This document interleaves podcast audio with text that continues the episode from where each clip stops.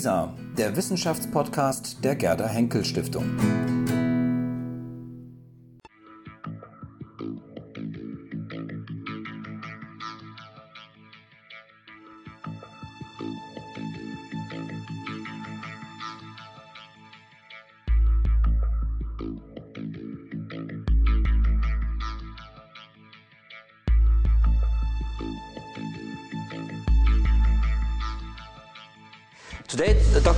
Edhem is our guest in our series of video interviews called Zu Gast bei Lisa, Wortwechsel im Stiftungshaus.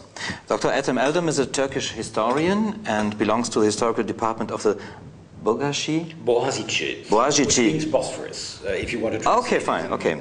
Of the Boğaziçi University in Istanbul, right? Okay. Last year he published a very well recognized article in the Frankfurter Allgemeine Zeitung in which he discussed the controversial relationship between politics and archaeology in Turkey. He criticized the tendency of the government to use power over excavators in order to exploit archaeological research for political purposes. Yes, uh, basically to interfere a little too much in a political manner with something that should be purely scientific, and uh, that leads to all sorts of crises, as we as we know, over objects that are or are not returned uh, to Turkey. So it's it's. I I found it very problematic because I see something parallel. I'm not an archaeologist, I'm a historian, but I see something very parallel in history, in the sense that politics start to interfere with history and uh, they damage history and they damage uh, the work of the historian. And what I saw in archaeology was that uh, the archaeologists were more and more um, hostage, in a sense, of a political tension, a political situation, and that's very unfortunate. Um, politics on the one side and tourism on the other. Tourism is, is the big, I mean, you have to have it, it, it makes people live, uh, but it, it's also a, a terrible commercial pressure on uh, archaeology, which forces um, archaeologists into delivering things that are not necessarily scientific. Uh, and, and that's also a lot of pressure. So it was um, a, a very general uh, take on, especially because of the crisis between German, uh, the DAI, and um, German excavators and the Turkish government, I tried to, you know, set the record a little straight and be critical of um, the attitude of the government. We've read your um, uh, article, and therefore we, it was very interesting, interesting to us, and therefore we asked you to give us an interview because we would like to, uh, we like to, to, to deepen this um, uh, subject more, and um, and I'm proud to say that this interview is one of our most visited interview in our portal. That's very very fine. Yeah. Flattered. Yeah. At the moment, Dr. Edhem Eldem is um, in Germany for research studies, and we thought once you are here in Germany and in Bonn and close to Düsseldorf, the seat of the foundation, uh, we thought to ask you if you could give us a new interview now um, on a different topic. Um, we would like to talk with you about the current political situation in Turkey. But before we step into this, um, let me ask you for which reasons you are in Germany now. Um, I'm, I'm here as a visiting professor at uh, the University of Bonn. Uh, it's an Annemarie Marie uh, Schimmel uh, visiting professorship, uh, which is part of uh, her bequeath, her, her estate. And uh, I was invited by the Department of Islamic Studies at the University of Bonn for three months during the summer. Professor Stephan Conermann is in charge of that department, so he kindly extended this, in, um, this invitation, which I very gladly accepted um, to do some work here. Of course, you follow the situation in Turkey now. Um, Yes. Here from uh, Germany now, and if you look at what's currently happening in Turkey, how would you describe events um, as protest, unrest, maybe insurrection, or even the start of a revolution? I don't think it's the start of a revolution. I, I would rather go for protests and, and unrest and, uh, and discontent. Um, I think this is, uh, there are two factors. Uh, one is a general discontent which has been in the background of uh, politics for quite a number of years because of the rising tendency of the party in power, the uh, Justice and Development Party, the AKP, um, to tend to abuse its majority in parliament to impose more or less whatever it wished on politics. And this combined with a very, very weak opposition, not just in terms of numbers, but in terms of, of, of discourse, of things to offer. Um, so there was already a discontent against the AKP, but this discontent has many forms. I mean, one typical is a Kemalist kind of discontent, you know, nostalgic Kemalist, uh, uh, even, you know, in some cases, people who would wish to see the army come back and, mm-hmm. and intervene the good old way uh, in order to straighten things up uh, and, and uh, avoid the risk of, a, of an Islamization of Turkish politics. Uh, that's not the kind of opposition I sympathize with. Mm-hmm. Uh, on the contrary, I think it's a very dangerous kind of uh, opposition. Um, but there was a mounting uh, discontent with the fact that uh, the party, uh, the, uh, the, the government, started at local and at national level to meddle with things that belonged basically to the private life of individuals and to the environment in which they lived.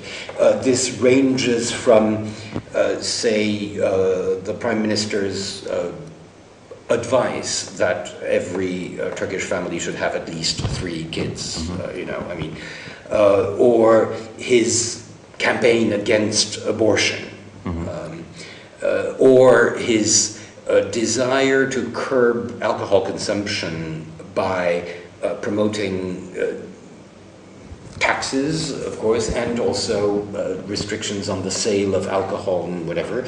Uh, so uh, that, and of course, intervention at the local level with, uh, especially in Istanbul, with the shape and configuration of the city. Mm-hmm. Um, both in terms of major interventions, traffic bridges, a new airport, a new bridge, uh, which is something that has always been problematic in Istanbul because these are major infrastructural changes that completely destabilize uh, the ecosystem of the city and uh, the, the, the, whole balance of, of the population of traffic and whatever. And also something that is a little more uh, insidious, which is the use of this neo Ottomanist uh, kind of, of, argument to uh, promote certain buildings and forget some others, uh, creating. So it's a mix, if you want, of the problems linked to neoliberalism. Mm-hmm. To uh, some kind of a nationalism with an Ottomanist uh, tint, and of course, behind all that, some kind of a flirting with Islam mm-hmm. and with Islamic practices. Mm-hmm. Uh, and all that created much uh, discontent. Uh, so, Gezi Park, I mean, what happened in Taksim was, I think, the combination of all this, but I think what really triggered it was the violence of the police mm-hmm. uh, uh, repression against the, the protesters.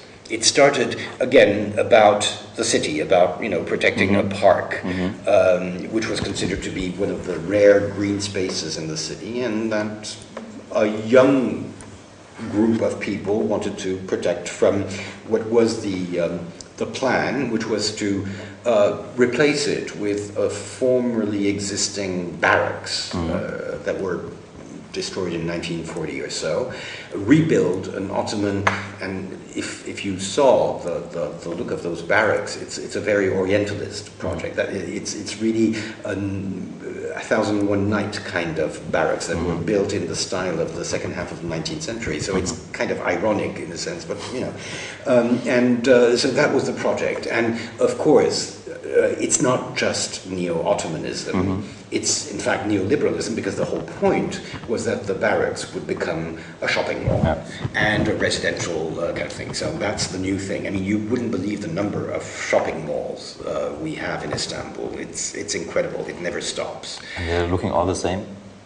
They do, and, and this one would look, uh, I suppose, neo, neo orient, neo neo orientalist and Ottomanist or whatever. But yes, uh, after all, when you enter them, they're more or less all the same. So, by watching TV, we see people in the in cities protesting. Um, how far um, is this protest a kind of urban phenomenon, and what about the people? What about the rural parts of Turkey? it's, it's an urban phenomenon. Uh, but urban in Turkey already means 70% of the population. I mean, there is a depopulation of the, of the rural areas. So anyway, the great majority of the, of the population is already concentrated in urban agglomerations or semi-urban uh, uh, centers. So um, in that sense, it does make it national. But it's true that it started in Istanbul mm-hmm. because Istanbul is always uh, kind of symbolic. Uh, it's, after all, a city of 15 million inhabitants in a country of 75, so it's already 20% of the population.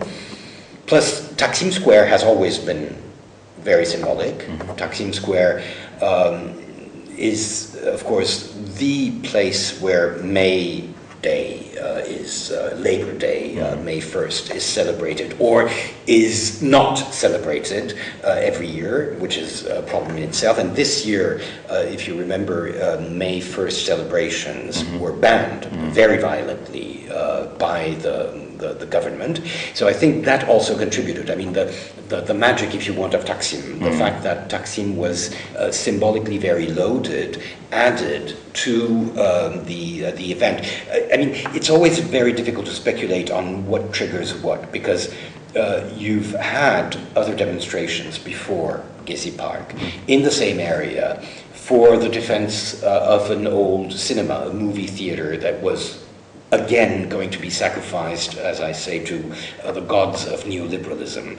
Um, there, there have been, but this one kind of sparked something exceptional, and I think it's the combination of the locus itself, uh, the fact that there's one point where you know it's the straw that that breaks the camel's uh, uh, back, and as I said, the fact that in such an open space uh, the police's reaction, the police's uh, uh, crackdown on the protesters was almost like a, a, military operation. It was extremely violent.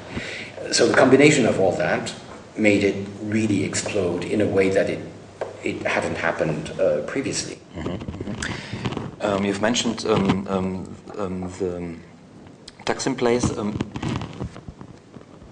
Would you go so far to compare Taksim with Tahrir place in, in, in, Egypt? No, I mean, uh, the, the comparison is, is difficult. Uh, first of all, because Taksim has an older history than Tahrir. I mean, Tahrir, uh, we know Tahrir, we've heard of Tahrir uh, since uh, the Arab Spring. Uh, before that, Tahrir was, of course, I mean, it's Tahrir means uh, independence and whatever, so it's, it's uh, symbolically an important, but it wasn't a place where, whereas Taksim, ever since the 50s, or even earlier, has been a, an ill defined space where all sorts of ideologies have kind of clashed. Um, it is where Kemalism has tried to mm-hmm. mark, uh, impose its its imprint on the city. You have a monument of 1926 uh, by Canonica, an Italian architect, which is a monument to the the architects of the of the Kemalist uh, revolution.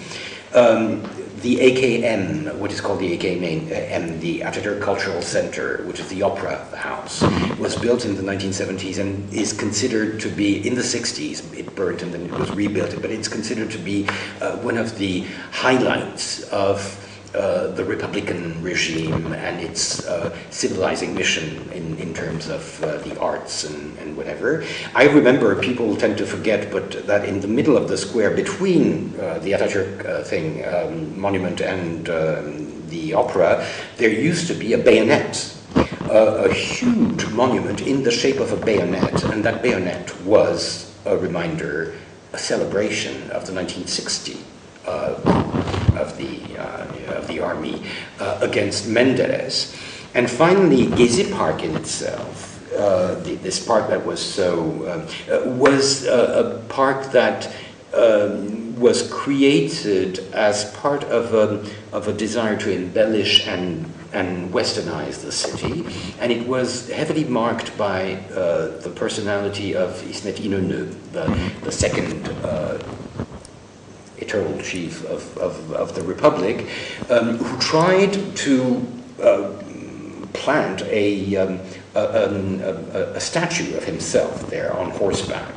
And um, the, the people never accepted, and that, that so it has for, for 50, 60 years or even more, it has been a contested area. One very common leitmotif uh, for Islamicizing politicians is that Taksim Square should have a mosque because it has a huge church, Hayat the, the, Holy Trinity, which is a, a Greek Catholic uh, church. It's huge. It's really the biggest monument on that uh, on that square, and this has always been um, uh, um, an eyesore for, for the uh, for the uh, the Muslims uh, because it's uh, it's a it's a sign of the uh, non-Muslimness of the of, mm-hmm. Uh, of, that area of the city and whatever. So whatever you look, so Tahrir is a recent thing. Taksim is an old story that has, and especially with the uh, the May first demonstrations, that has always been on the agenda at least in Turkish politics. Mm-hmm, mm-hmm. So in that sense, I don't think the parallel uh, works mm-hmm. really. Let's come back to the people on the streets. Um, how do you assess the opposition forces that are taking to the streets? Um, what are their main demands? Um, and what political groups, uh, you have already talked about the um, Kemalist um, people, and um, do they include political activists who, from the perspective of the West possibly, may Erdogan appear to the lesser evil? Uh, well, I mean, from a Western perspective, I know that in the West, um, especially in some countries like France, uh, you, you have a tendency to consider that even the army is better than the risk mm. of having the Muslims mm. uh, rule the country. So there's uh, Islamophobia, not in the sense of hatred, but of fear. Phobia as, as, as in fear. Um, and, and therefore, uh, the West does not necessarily have a very open and democratic attitude towards what's happening in the Middle East in general mm. and in, in Turkey in particular. Uh, but from a Turkish perspective, uh, I think that we have to differentiate between the protesters those who started this movement and those who continued uh, and kind of claimed that territory and that protest as theirs, and the opponents in general who have followed the bandwagon, mm-hmm. who have uh, taken advantage in a desire to support, but also to further their own agendas. Uh, so I would clearly distinguish between these two groups the, the group that I associate, I, that I call the protesters, those who started in Taksim uh, at the very end of, of May, that's a new generation. Uh, it's a generation of young men and women who are not representing or not affiliated to any kind of real political party, mm. as you would have them in, in parliament, who refuse to be labeled as such who make fun of Kemalism in the same way uh, that they make fun of uh, neoliberalism and whatever, and uh, who have a general attitude of, um, of rejection against the corruption of the political system in itself. And uh, it's interesting to see that among this group, you have representatives of, uh, say, people who would be closer to some kind of a Kemalist, modernist uh, attitude, some who are cl- clearly uh, LGBT uh, um, supporters or uh, members of uh, LGBT associations, uh, those who are close to the Kurdish uh, movement, those who are of an Islamic uh, an Islamic tendency, but refuse this kind of, uh, of, of, mix of Islam with uh, neoliberalism and whatever. So you have a, a, a, nice mix of people who I think have in common their youth. So it is generational. Mm-hmm. The fact that they're fed up with the system, the fact that they consider that democracy is not implemented in full, and that nobody really represents them politically, and that therefore they need to find a way to voice uh, their disgust with the with the system. Mm. And this, I think, is extremely interesting. And this, of course, has to do with you know, occupy whatever movements and whatever. It's it's it's a it's a very universal uh, kind of thing, and they are those are the ones who use, of course, Twitter and and uh, and and Facebook, all the social media and whatever. They're extremely active and extremely well organized in that sense, but they don't have a political structure. Mm. In fact, I think they make it a point not to have one. That's the whole point. Mm-hmm. So it is a form of, you know, revolutionary anarchism, but trying to really rock the boat and, and, and, and change things. And that's one thing. And then, of course, in the periphery of that, you have all the movements that have spread to Anatolia, uh, to Ankara, to Izmir, and whatever, or to the periphery of Istanbul. You know, you know um, all the, the pots and plan, pans uh, clanging and whatever. In those cases, uh, I'm, I'm afraid uh, the tendency is t for those movements to be dominated by an anti AKP Kemalist uh, kind of discourse, uh, which expresses itself with flags, Turkish flags, and with portraits of Ataturk. Um, and, and this is something I have heavily criticized. For example, I, I wrote a piece in uh, the New York Times where I said, you know, before we criticize Erdogan, of course, we have to. Let's remember hmm. that we don't have a very rich record of democratic practice. Hmm. And I think those movements uh, in the periphery, those who claim to be supporting Gezi Park, are made of people who, if they were in power, would hate anybody doing what the Gezi Park protesters are doing, hmm. if you know what I mean. Mm-hmm. So, uh, mm-hmm. in, in mm-hmm. a sense, I think, and that's, I think, what is interesting, I think there is a conflict, a clash between good old politics, 20th century politics, that likes a dichotomy between, you know, left and right Islam and secularism, red and green, this or that, and new politics, which still doesn't have ways of expressing itself in the same uh, way, especially in Turkey, because there are no, there's no Green Party, there's no Piratenpartei or whatever, you know. So uh, I think it is, and that's interesting because I think that's where the potential for change is. Immediately, perhaps not, but it will, I think, leave its trace and force people into thinking uh, uh, about what's wrong with the system. And I think this is not just Turkish. I mean, this has to do with all sorts of, uh, of democratic practices where um, parties in power, when they are comfortably in power, they will come up with the argument that, hey, we have the numbers uh, for us, uh, so we blow the whistle. We, we decide what, what's, what's good and bad.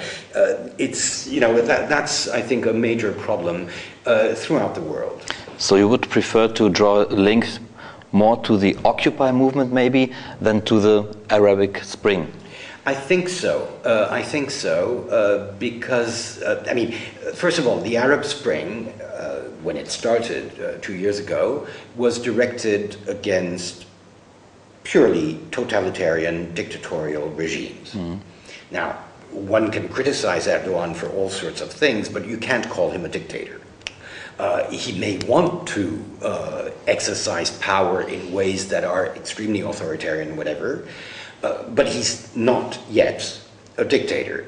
And the argument, for example, uh, of, of the, the Kemalists of, presenting him as a dictator uh, is, I think, very problematic because you cannot delegitimize that easily a political party that has come to power uh, through an electoral process, which, after all, is you know after, is is an honest and, and as far as I know, untainted uh, process, and and therefore to compare, for example, Erdogan with Mubarak or whatever, eh, I, I don't think that makes sense, and I don't think it's productive, uh, because the implicit discourse there is that you do not recognize a majority, and therefore you need another way to topple the government.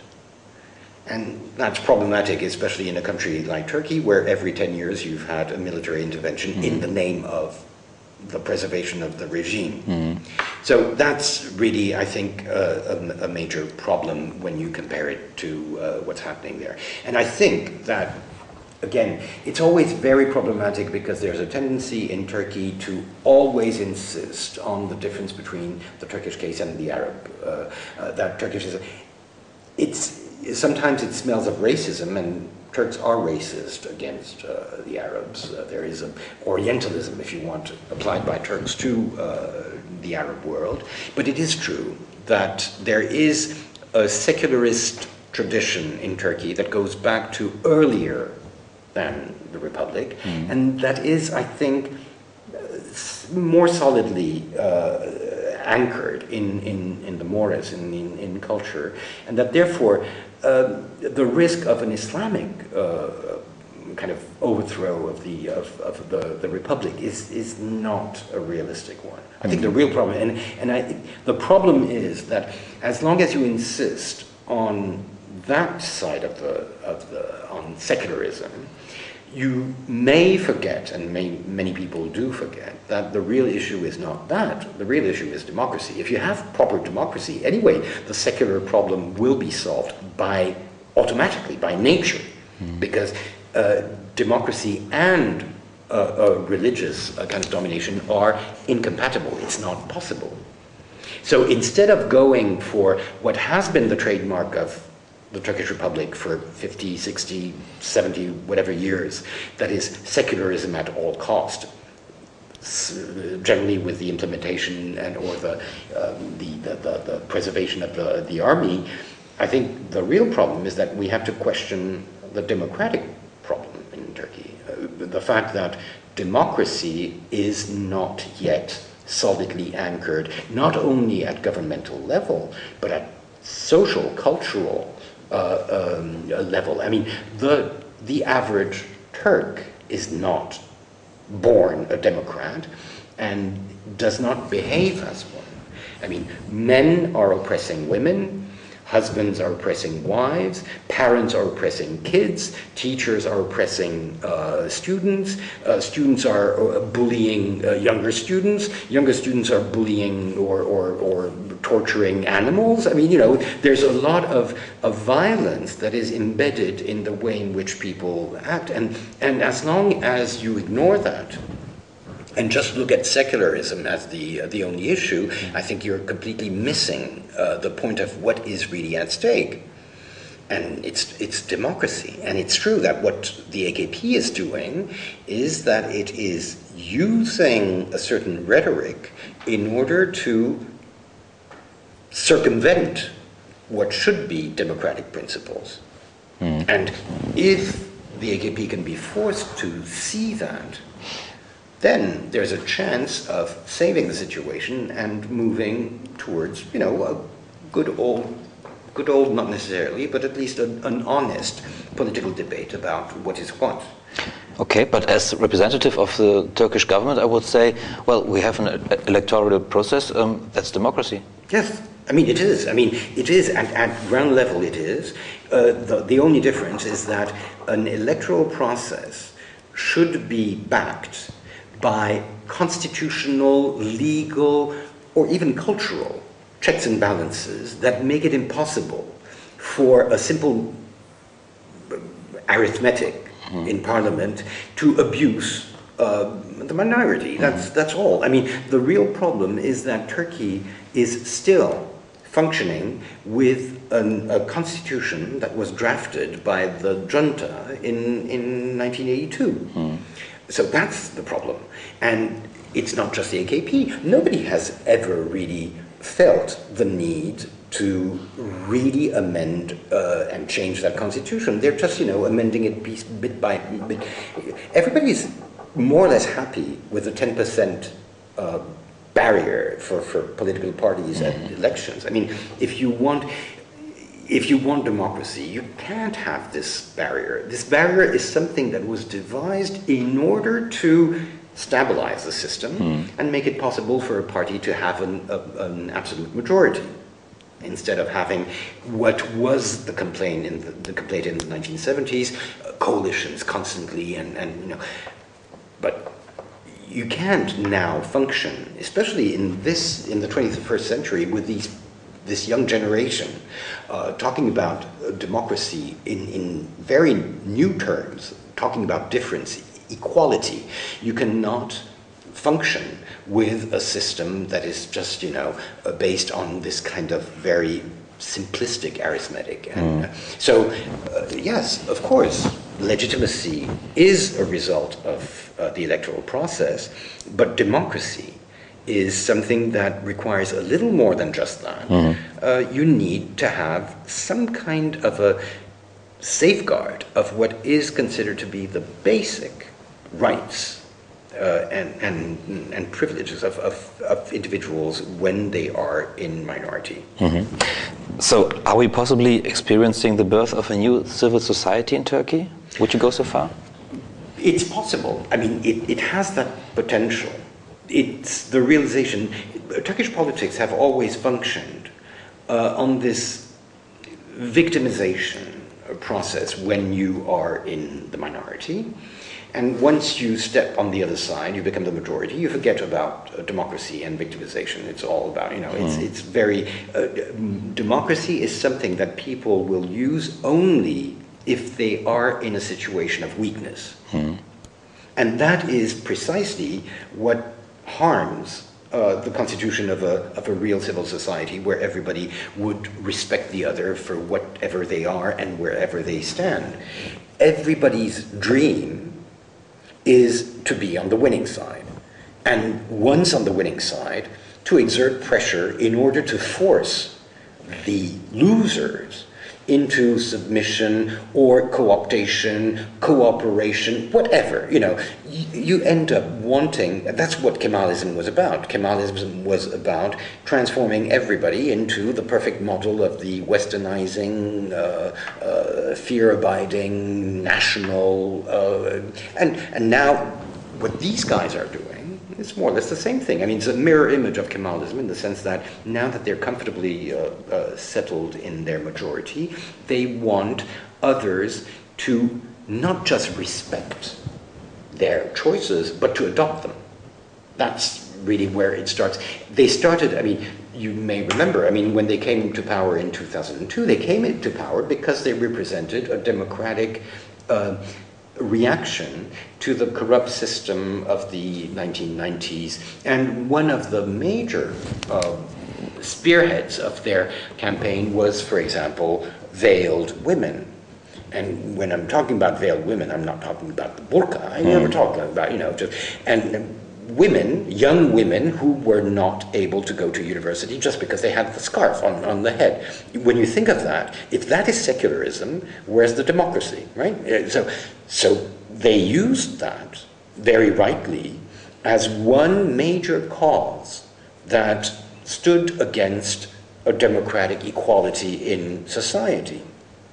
But now they've come to a point where, first of all, they haven't really gone the whole way. It is still impossible for a, a veiled woman to be elected. I mean, she can be elected, but she can't enter parliament. She can't hold office in the bureaucracy. So, I mean, if you're so much in favor of uh, the liberation of women uh, who wears. no, I mean, the, the problem is that in a sense they are as male chauvinistic as the others.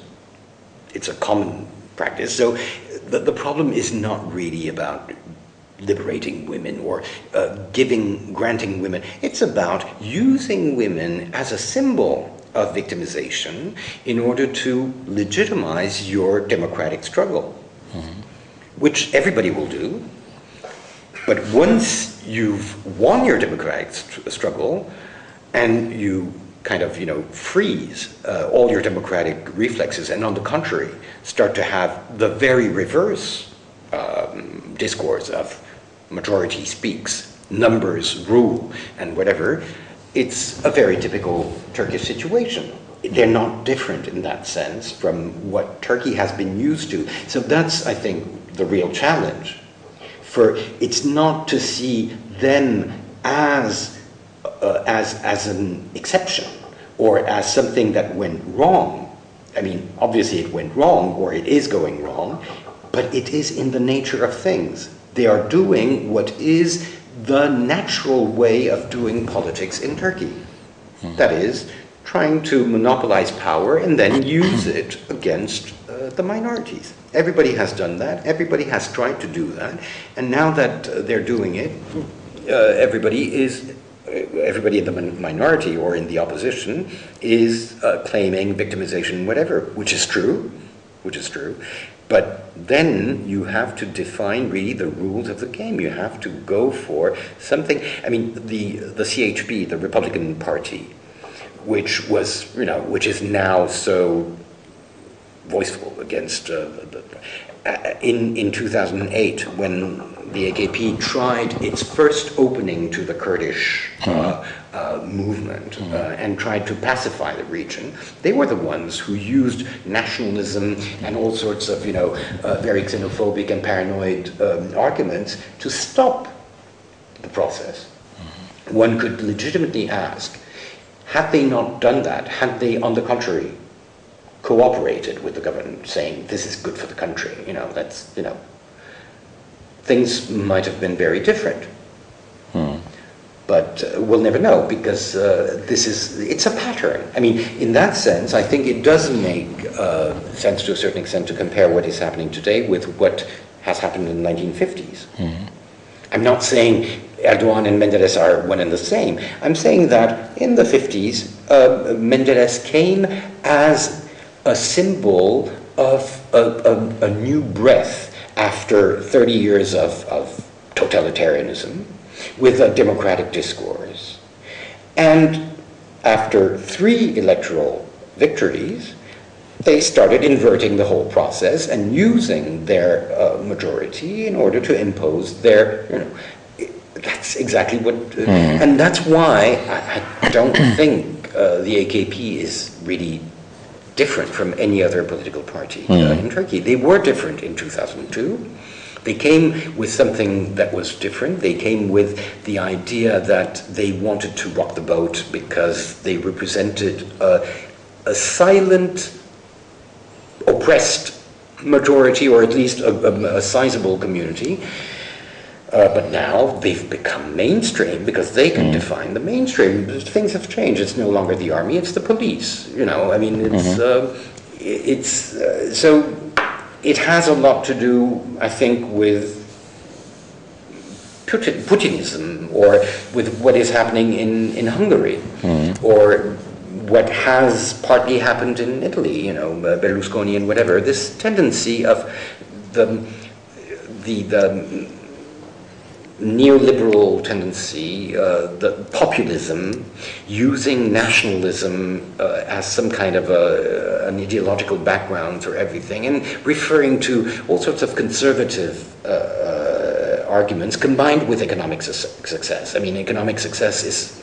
of course, the, the, the key uh, factor behind this. And this is why I think uh, today, still, there's a great majority who, even if they agree with uh, the protesters, mm. still think that hey, come on, I mean, we shouldn't. Uh, let's uh, look at the uh, look at the stock exchange; it has dropped. Look at the dollar; it's rising. I mean, if you are in this for democracy, hey, I think mm. you can take a little loss on the stock exchange, or uh, but that's exactly the argument of the government. I mean, immediately after the first reaction, which was uh, kind of you know trying to, they started talking about how we were losing money, mm. less tourists coming, and uh, the, Turkey's uh, credit note being lowered or whatever. You know, all these fears about we're going to lose money. Mm. And, you know, is that really a trade off? I mean, uh, money or democracy? Yes, um, with a view to the next election, I think in the next months, there are again election, elections in Turkey. Um, there are a lot of observers who expect that um, the party of um, Erdogan, the AKP, will be stronger than ever. I don't know. Is this yes, contradictory to you? Or? Uh, I wouldn't be surprised. I okay. wouldn't be surprised. I think he has lost his chance of, um, of uh, transforming the system into a presidential uh, system. Uh, which means that he may have ended his career because he cannot be re- elected as a, as a prime minister mm-hmm. uh, anymore. Um, I was hoping at the beginning of this movement that something would happen in the AKP. I mean, it's interesting when you see that there is a Muslim uh, youth that is extremely active with the protesters, or in fact are part of the protest movement, that proves to you that it's not about Islam and secularism. It is about democracy. It is about generations. It is about um, a, a, new generation that doesn't want to play uh, the old fashioned political game. And uh, I think that uh, this is something that really threatens uh, the political, the electoral base of all political parties. Mm. And I thought that within the AKP there would be some kind of a reaction to Erdogan having gone too far, and, and a realization that, look, we have to return to our democratic principles of 10 years ago, uh, even if there was some kind of a, of utilitarian uh, side to it, I, I, suppose they did believe in it at some point. It, it wouldn't have been that difficult, I suppose. But then again, Turkish politics, it is about party politics, it is about a supreme chief dominating the political party. Most parties cannot even survive if the chief disappears. So again, it's not just the system that is not democratic or that doesn't have a solid democratic ground. The, the elements that constitute the system, that is, the political parties, are not democratic in themselves. They're not democratically selecting mm. the, the, mm-hmm. candidates. The process of so the real uh, thing, uh, the real problem is again uh, there, and that's why the Gezi protesters are, I think, a new breath of air, and somebody. But who will listen? I don't know. I don't know. So, yes, I mean, if uh, Erdogan comes back with uh, an even greater majority, I, I may not be surprised, especially if if the opposition, the parliamentary opposition, insists on seeing this as a fight between Islam and secularism, whatever, he will, as he has already do, uh, as he has already, he will uh, use that kind of polarization to mobilize his masses, because after all, uh, Turks are Muslims, uh, and secularism was a joke. I mean, in in Kemalist times, mm. I mean, to be a sec a secular republic in a country where you constantly remind everybody that 99.9% of the population is Muslim, what kind? I mean, what's the, what's heroic about that, uh, that that secularism? It was just about taming Islam, uh, containing any political potential that Islam had, but maintaining the assumption, without having to say it, that a real Turk is a Muslim. Mm. Uh, you know, and and therefore that's not secularism. I mean, do we think that everybody was walking the streets saying, I'm an atheist, or that uh, the Armenians, the Greeks, the Jews had a very easy life as, as full uh, partners of the political game? I mean, mm. come on. Mm. Is there any opportunity that a new party may grow um, among the protesters?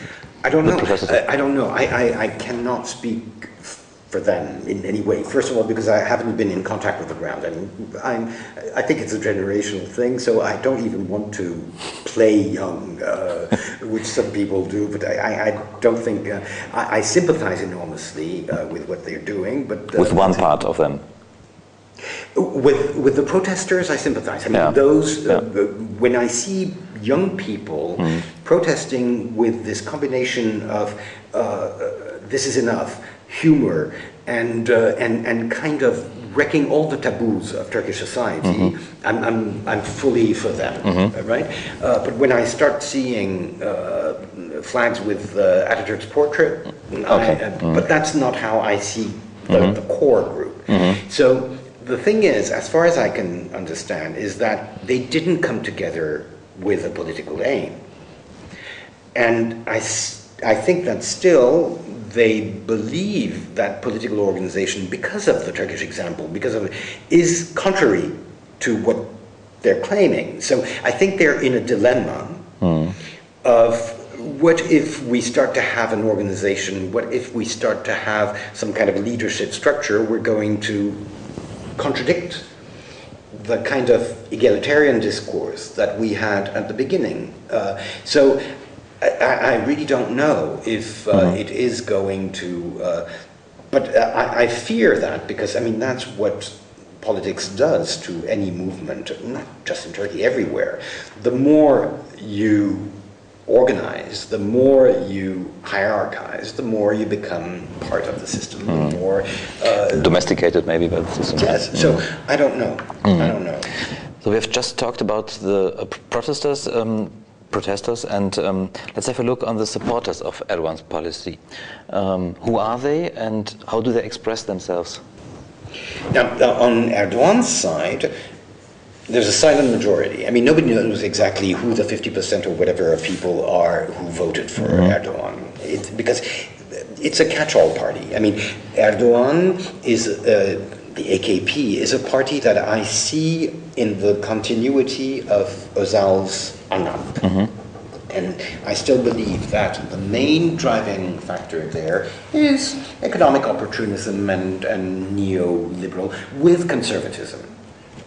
But I mean, the irony is that in Turkey, uh, the Kemalists will call the AKP a conservative party. But in Turkey, everybody is a conservative party. I mean, they're, they're conserving different things, but everybody's conservative. So it's, they're conservative in the sense that they are based on what makes the conservatives, uh, conservatism of the average Turk, which is a combination of national pride, xenophobia, um, paranoia, and a respect for Islam as being a cultural mm-hmm. element that defines you, language also. Um, the only thing that can really challenge this is, for example, the Kurdish movement, because there mm. you hmm. have a fraction from within an Islamic uh, dimension. They deny this criteria you've mentioned here. Exactly. Mm. Or you may have, as in the Gezi thing, something that goes, that negates nationalism, that negates uh, sectarianism, that negates everything that political parties have been feeding on mm. in, in Turkey and goes for total democracy. So, uh, in, that sense, Erdogan has a very wide spectrum of people who are at, at one end uh, probably uh, liberal, uh, what you would call the liberal right, uh, and at, uh, at the other end, you would have people who are really convinced Islamic believers in the need to impose some kind of an Islamic ethic. Um, mm. Not the Sharia or whatever, but an Islamic ethics on, on people and, and, and curb down some excesses in, in society, too much modernity, you know, that kind of thing. Mm. So, but I think that in average, it's really a center party. It's, it's a center, which in Turkey, the center is at the right. I mean, it's it's uh, because there's no left, mm. so the center is already uh, kind of you know biased. Mm. But and we've seen it. Uh, there was no spontaneous support movement mm-hmm. for Erdogan. Erdogan had to rely on what? On first the press, and the press kind of spontaneously uh, responded to that need because big business is involved in the press, and therefore there was the majority of the press went gang ho for you know a support of the um, uh, the, the, the, government, whatever. Uh, second, he had to rely on his own mobilization with the means of the party and the means of the government, bringing people to um, mm. to Ankara and to Istanbul, in, and and trying to outnumber. Uh, um, which they probably did, but I mean that's not the point. The point is that this was a very organized meeting mm. in the old style you know, the political party leader who calls upon his electors uh, to come and express their support for him. Very traditional uh, in that sense. And finally, he has some kind of a, and this is the more problematic, more problematic, they're all problematic in, in, in, uh, in ways, but there is a kind of diffuse and disorganized form of street violence, mm-hmm. thugs. Mm-hmm uh, who claim to be representatives of what we call the esnaf, which is, you know, little shop owners and whatever, um, who have been harmed again, mm-hmm. you know, the economic factor, by all these protests and who are attacking the mobs, apparently with um, the protection or even the encouragement of the police, some kind of a, you know, paramilitary uh, structure. Still very modest, but they're enough to have killed one person at least, uh, as far as we know. And of course, the whole bureaucratic process, making sure that nothing can be done against police violence or against this kind of excesses. Mm-hmm. So he is really depending on very traditional ways. Um, he has no spontaneous uh, um, support. But that doesn't mean he doesn't have support. I think that by and large, the silent majority is, even if they have at some point sympathized with, uh, you know, for economic reasons, for uh, this obsession with stability. It's part of the, the Turkish agenda. We have been so traumatized by political instability in the times of uh, coalitions and whatever that Turks find it wonderful to have a politically stable system that on top of this has economic su- success at a time when Europe is going down the drain and whatever. You know, for, for those people, the argument, hey, are we going to listen to a few protesters when what is at, at, at, at stake is um, the stability of the economy and the rate of the dollar and, uh, and the stock exchange? That majority, I think, is silently going to support uh, Erdogan. Mm-hmm. Uh, so they're not going to go out in the streets to support it. It's not their style. Mm. But you know, they're going to silently pray for uh, things to stabilize uh, without bringing too much damage uh, to to the system. Mm-hmm. So that's really what uh, Erdogan has behind him. It's a lot, but it's not spontaneous. It's not genuine, authentic, mm. as you would have it in on the other side. Mm-hmm. Coming to an end, let's have a look uh, on the press you've already mentioned. Um, uh, how is the media in Turkey reporting on these oh, events? fantastic. It was fantastic. I mean, this was probably the funniest, uh, the most pathetic and, and, most tragic in a sense, but every tragedy has some comedy in it.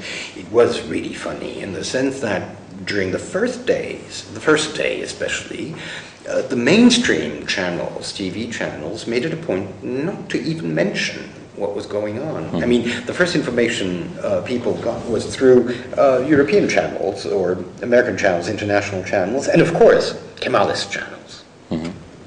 So uh, it, it was funny, and, and it has even become a symbolic joke uh, that I can't remember if it's CNN or NTV, one of them uh, gave a, a, very long documentary on penguins uh, at a time when uh, people were, uh, where the, the, the, the, police was repressing the, the protesters in, in Gezi Park, mm-hmm. and that stayed. I mean, the penguin has become, in that sense, some kind of a symbolic reference okay. to mm-hmm. how, and this has had consequences. I don't know, I can't measure it exactly, but uh, some powerful business groups that were behind uh, these uh, channels have lost enormous prestige.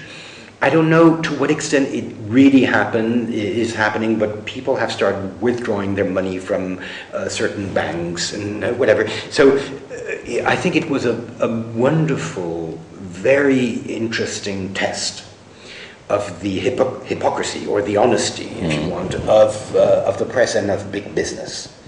And they failed. They failed tremendously. And you cannot explain that just by governmental pressure. I mean, it's not the government that put pressure, it's an agreement, if, in a sense, mm. between a very strong government that knows it controls all the ropes of uh, legal tenders and, and, and, whatever, uh, of tenders and, and uh, projects and whatever, and big business that is very happy with that and therefore does not want to rock the boat and will not take the risk of. Uh, and immediately after, they tried to compensate by saying, oh, but no, we are.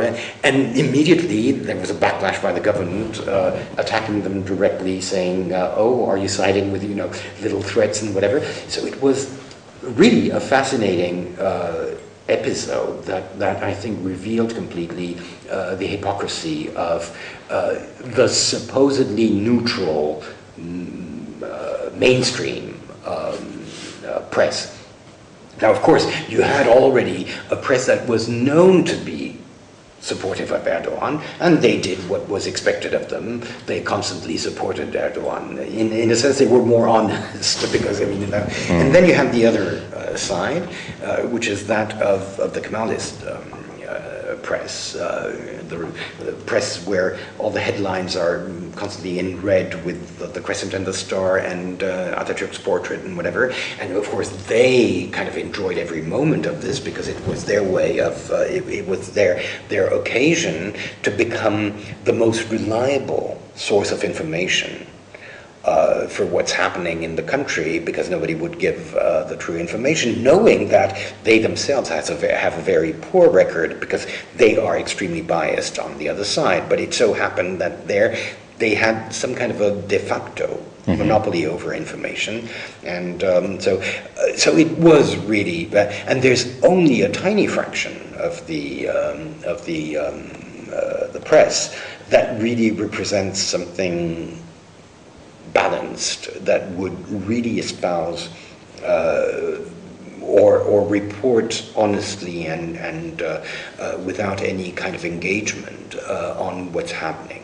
Uh, it's very minimal. I mean, there was, I think it's on June 7th, if I'm not mistaken, that seven papers, seven main papers came out with exactly the same uh, headlines. Which was?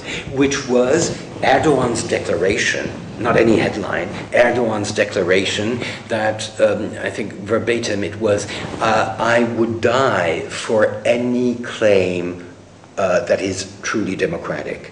Mm-hmm. So it was his way of saying mm-hmm. they're not really, you know, mm-hmm. uh, claiming anything democratic. This is uh, uh, the conspiracy theory, and mm-hmm. you know how strong it is. Mm-hmm. Of course, I mean it's in the nature of things of Turkish politics, uh, paranoia, uh, xenophobia, mm. uh, the, the, conviction that everybody's after us, uh, you know, that nobody has anything else to do in the world than to try to harm Turkey and uh, whatever, you know. I know this from Greece. I know, but uh, you know, the difference is that there, there are only 10 million of you, and, and that, that makes a, a, difference. I mean, it's very typical. I know we're not alone yeah. in this, uh, but yes, I mean this was uh, the, the, conspiracy theory is, mm. is very, very uh, present. And apparently now, this is really something very strange. He has appointed as his head advisor a guy who is known for his capacity to come up with incredible conspiracy theories, including tele- telekinesis as, as a way uh, for European leaders and European institutions mm. to try to manipulate and, and, and mm. Uh, Turkish politicians and whatever. So, you know, I, I really don't know. Yeah, I'm, I'm used to this, yeah. Um, um, so, what is an alternative to get different information in Turkey? Well, now you do have an alternative. I mean, it's the social media. Okay. Uh, I'm I'm very bad at this because I'm. I, I told you I don't have a cell phone. Yeah. Uh, I I don't have a Facebook account. I don't have Twitter and whatever. But they told me that's when I feel very old. But um, people told me that everything, and I know, I mean, everything was out there in uh, in the social media. Mm. And if Erdogan himself declared that Twitter was a catastrophe or something or a curse, uh, it must have been very strong. So and and um, so there are new, and that's what makes it new. And this is why the the uh, the traditional establishment doesn't know how to deal with this. Mm. I mean, now they're trying to find ways of censoring. Uh, the social media, uh, you know, and we have already a good record for that. I mean, um, I think YouTube was closed in Turkey for years uh, because of a Greek um, a Greek uh, video that made fun of uh, fun of, of Atatürk, mm. right? So uh, it was called. Of course, it's a joke because you use K tunnel or whatever mm. you you know. But you know that's the mentality. Mm. Um, it's it's that kind of mentality. But if they are so adamant in trying to control uh, the social media, it means that the social media have been extremely effective. And uh, yes, I mean that's what makes it uh, a, a, revolution or a movement that is extremely young mm. because it uses a new language, it uses new media of communication and of exchange of ideas. It has a new discourse. Uh, it's, it's fascinating. And that's what's frightening in Turkey because Turkey is conservative. Mm-hmm. My last question. Um, we are not, as historians, we are not used to look into the future, but um, let's try to do, um, to do um, one, to have one look into the future. Do you believe that the events will bring um, changes to Turkey? I think they have already. Uh, I think uh, uh, it has I constantly use the metaphor of rocking the boat. I think the bo- boat has been rocked. Mm-hmm. To what extent it will really change the system, I don't know. Because I mean, systems are resilient. Uh, you know, we, we thought uh, some 30 years ago that the nation state was doomed to disappear. Look at it now, mm. you know, it's all over the place. Look at the European Union. I mean, mm. who would have predicted that the European Union would have, I'm not going to say failed, but you know, mm. um, so I don't know. Uh, I'm, I'm, I'm both optimistic in the sense that I see here something that is really innovative and really new, and therefore that has a potential. And I'm also pessimistic because I know that the great majority in, in Turkey is by essence conservative, and that the forces of cultural conservatism and nationalism and, uh, and xenophobia and fear of change and fear of novelty are so strong that uh, I, I I can hardly imagine how it is possible to, uh, to, to see things change. But then again, um, this is something I said uh, the other day at, at, uh, in Berlin at, uh, at, a talk at the, at the Wissenschaftskolleg because somebody said, somebody German said, uh, look, you're still a young uh, country. Uh, these are concepts that have been developed in Europe, and you know, mm-hmm. maybe you should give it some time. Mm-hmm I mean, I, I don't agree. I've seen in the past 20 years, or even less, 10, 15 years, most of it under the AKP. I, have seen things change in such a way in Turkey that 20 years ago I would have thought impossible. Mm. I mean, I used to always say to my French or, or any European friends, I used to say, oh, I wish I could live in a country where I wouldn't know the name of the chief of staff of the army. I don't. Okay. Today I don't. I, I mm. sincerely don't. Mm. And, and 20 years ago it, it was impossible. Mm. I mean, so uh, the army has disappeared. I mean, the army has become what it should be an army mm. which has a role which you may or may not agree with, but that is not political. Mm. Um, for, for 10, 12 years now, Istanbul has had its gay pride. You know, modest, whatever. But that also was unthinkable mm-hmm. um, just 15 years ago. Uh, you know, things have really changed.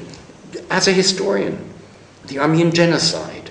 I mean, it was impossible to even pronounce the G word um, some 20 years ago. And in, in 2005, our university with two other uh, universities, Bilgi and, and, uh, and Sabancı, organized a conference on the end of the empire and the Armenian population of the empire, where the word was pronounced.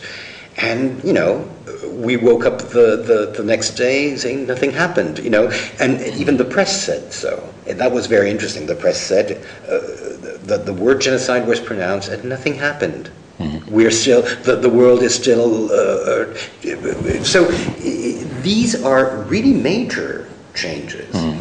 which makes me hope that change is possible. My fear is that however uh, radical, however positive change may have been in Turkey, and I've seen many examples of that in the past decade or so, much of it under the AKP, my fear is always that the infrastructure is not going to follow at mm. the same pace, and that therefore uh, these changes are never going to be guaranteed by the legal structure that you need, the checks and balances that you need in order to really anchor these new practices in a very conservative uh, society.